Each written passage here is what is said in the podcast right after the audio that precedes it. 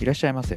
伝わるカフェマスターのヨッシーです。この番組は読書で得た知識をやってみる考えてみるそしてあなたと共有する番組です。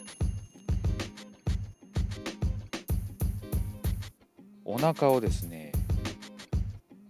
痛めまして昨日かなり体調が悪かったです。でこれがね、まあ、私だけやったらいいんですけども妻も同じようにお腹の調子が悪くなりまして同時に苦しんでたっていうわけなんですけどもどう考えてもね2人とも一緒になるっていうのはおかしいんで何かなと思ったんですけども、えー、やっぱり晩ご飯がねちょっと良くなかったんかなっていう感じでね2人で、ま、話しながら言っていて、えー、そういうふうに結論だったんですけれども2人いっぺん体調を崩すとですね、えー、子供の面倒を見るのが大変と。で2人子供2人いるんですけどどっちもねまだ手がかかるんで、えー、2人大人いっぺんにこう言われるとですね、えー、すごく大変だなと思いました。どっちか一方がね、まあ、風邪とかで寝込んでても1人がね、えー、まあ、元気だったら、まあ、カバーできるんですけど2人ともねやっぱり弱るとね大変。そんなことに気づきまして、まあ、なんとか今日は、えー、体調戻ってね大丈夫なんですけども、まあ、妻がねもうちょっと回復してきたらいいなという感じでございます。皆さんもね、えー、まあ、季節の変わり目体調を崩されないように気をつけてください。お腹のね、えー、腹痛とかねそういうのも体だるくなりますのでね。はい。ではやっていきましょう、えー、今日もですね DAIGO さん書かれています。子育ては心理学で楽になるの続きをやっていきます。子供のやる気を引き出す言葉の続きですね。やっていきます。そうだね。肯定の言葉で受け入れることで間違いを改める勇気が生まれる。そうだね。この肯定の言葉ってね、あのよく最近ではね聞かれますよね、まあ、子供の言うことを否定的えー、に言うんではなくてというところなんですけれどもこれは、まあ、子供じゃなくてもそうですよね。普通の人間関係でもそうなんですけれどもやっぱり否定から入ると壁ができちゃうんでそこはね本当に一回受け入れるということが大事かなというふうに思います、うん、そうだねってねこれは大事かなと思いますね、え、次いきます。すごいね。肯定されて育った子供は自ら努力を重ねる。新しいことに挑戦する勇気を持つ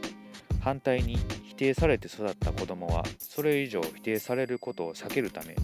失敗を恐れて挑戦を避ける。勉強をしていたら1時間もやってすごいと量を褒めるのではなく集中ぶりがすごいと質を褒めることも重要なポイントすごいね。まあ、まさにね、えー、先ほど言ってたことかなと。思います。肯定されて、まあ、育った子と否定されて子だ育った子供の違いとね、あるかなと。僕もね、若干こう否定されて育ってきたところが、あ今振り返るとね、あったんで、結構ね、あの、なんかマイナス思考ですし、あの、失敗を恐れてね、いろんなこと挑戦せずに育ってきたなということが振り返るとありますね。うん。だからやっぱりねこの子供の頃のそういう親の言葉とか行動とかってすごく子供に影響するなと実感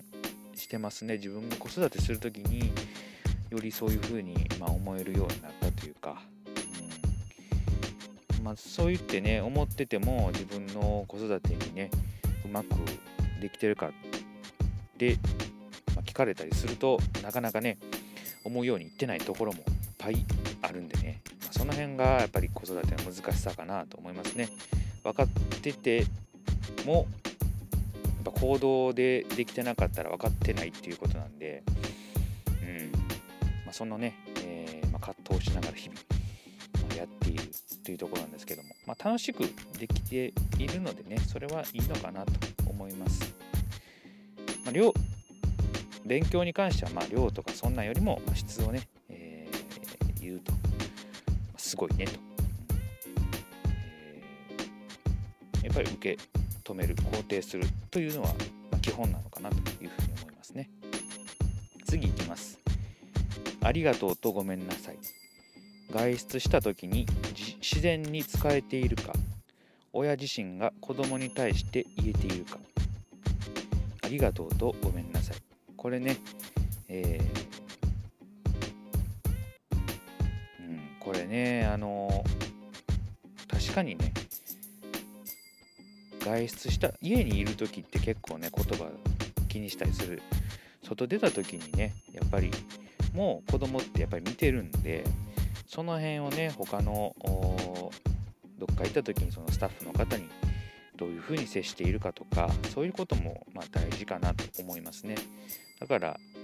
まあ、常に大事ですよね、えー、家にいる時だけしっかりしてたらいいとか外行ってる時だけしっかりやってたらいいとかそういうことではないんですよね。だからどの時でもねどんな人に対しても、えー、丁寧に接する、まあ、親切にするとか、えー謝罪するとかそういうのをねしっかりやっていくのがいいのかなと、うん。まあ、ごめんなさいとかありがとうとかね、子供にちゃんと言わせて言わせたいのであれば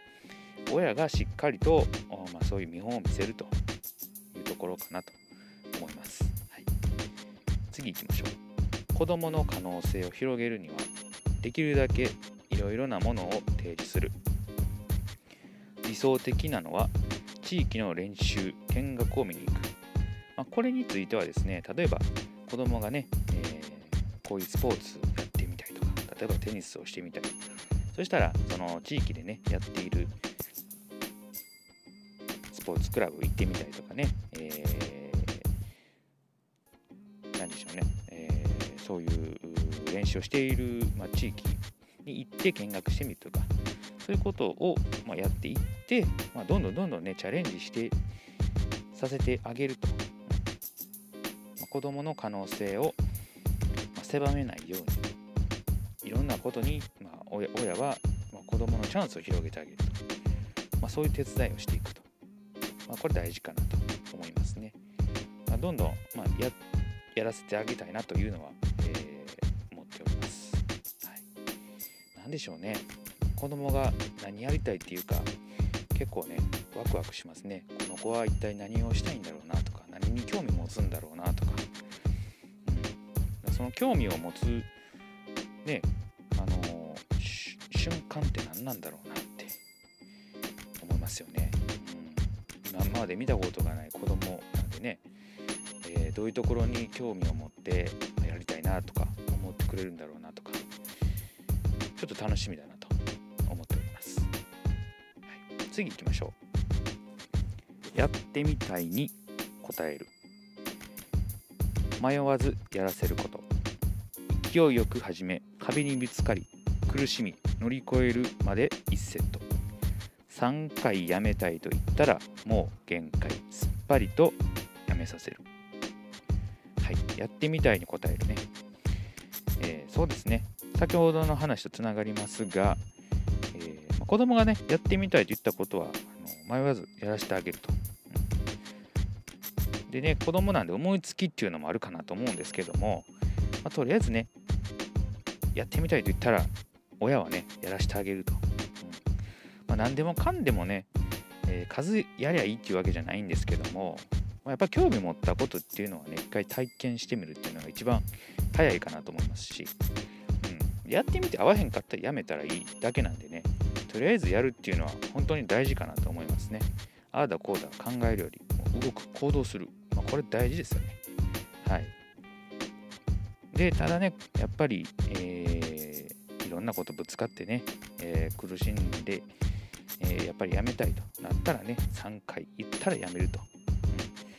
やめることもね、大事ですよ。継続することも大事ですけれども、何かをしないと決めるということも大事ですのでね人間やっぱやられることには限界があるので、えー、自分の得意分野不得意分野っていうのは分かってたらいいのかなと、それを気づくためにいろんなことをやってほしいなと、えー、親としては思っております。はい、ぜひね、えー、いろんなことやっていろんな才能をね見つけてほしいなと親としては思っております。はい、今日はですね、えー、子供のやる気を引き出す言葉と子供の可能性を広げるためにはと、えー、いろいろことをやらせてみるということをお話しいたしました。えー、ぜひね、えー、これは共感してもらえるのではないかなと思いますので、またね、やってみてください。はい、今日はこれで置いときます。またのご来店お待ちしております。